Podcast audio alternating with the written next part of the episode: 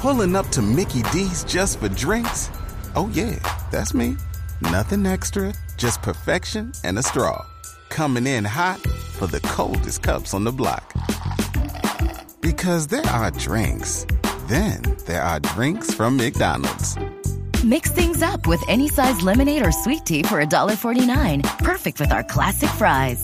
Price and participation may vary, cannot be combined with any other offer. Ba da ba ba ba. Blue Jeans, esta es la máquina de la verdad.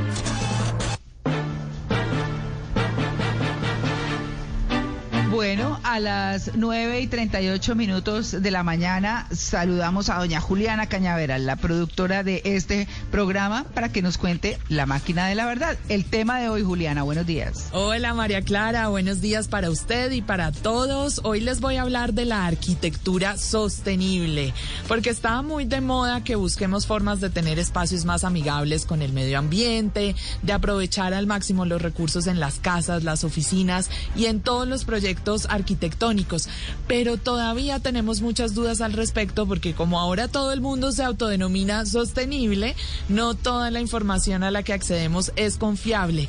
Y empiezo por el impacto en nosotros mismos de la arquitectura sostenible. ¿Será verdad que puede ayudar a reducir el estrés de las personas que ocupan los espacios? ¿Ustedes qué dicen? ¿Verdadero? Sí, sí, verdadero. Sí, sí, creo que es verdad. A ver, todos de acuerdo, ¿qué dice la máquina? Es realidad.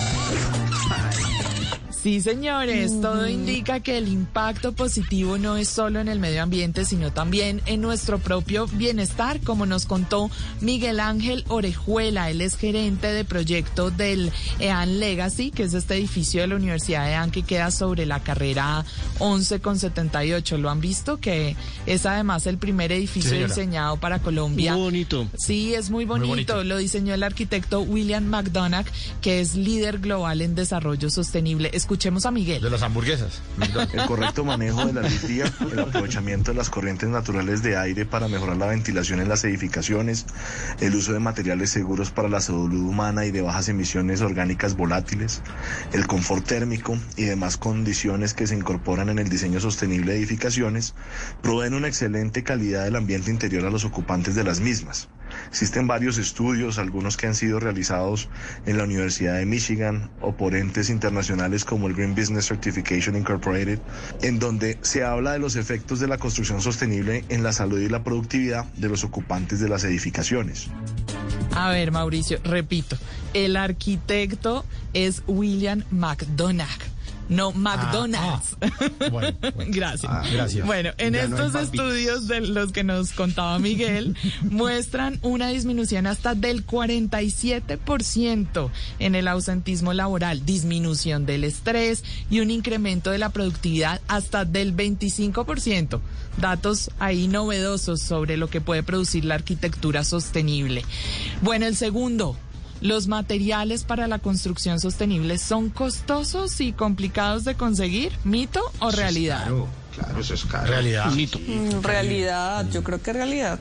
Bueno, todo es realidad. Luisca se va contra la corriente. ¿Qué dice la máquina de la verdad? Es un mito. Punto para Luisca. Miguel Ángel. Orejuela nos contó que estos materiales no solo se pueden conseguir fácilmente, sino que incluso ya los fabricamos acá en el país y de muy buena calidad. Incluso ya existe un producto colombiano que cuenta con la certificación de la cuna a la cuna o cradle to cradle. Este tal vez es el estándar de más alto nivel de sostenibilidad para materiales que existe actualmente en el mundo, ya que implica una producción con energías renovables, un uso de materiales reciclados, unas maderas procedentes de bosques ambientalmente mejorados y que no son nocivos además para la salud humana. Hay otras empresas colombianas que tienen sus portafolios de sostenibilidad altamente desarrollados e incluso cuantifican impactos ambientales más allá de la huella de carbono a través de las declaraciones ambientales de producto. Todo esto se debe al alto número de proyectos sostenibles que se adelantan en el país y lo que ha incentivado a las manufacturas a completar sus portafolios comerciales con materiales sostenibles. Bueno, esto que nos cuenta Miguel está como para una sección de Malena. Es Orgullo País. y por Sin último, por sus características particulares, el mantenimiento de estas edificaciones requiere mayor esfuerzo. ¿verdadero o falso? Falso, Verdad. creería. ¿Verdad? No, eso es falso. Es Falso, un falso. mito. Bueno, divididos aquí, a ver qué dice la máquina para dirimir este asunto. Es un mito. Luisca está enchufado hoy con esta máquina. Volando. Sí, señor. Todas las edificaciones, sin importar si fueron concebidas de manera sostenible o no, necesitan que tomemos, por supuesto, medidas preventivas y de mantenimiento.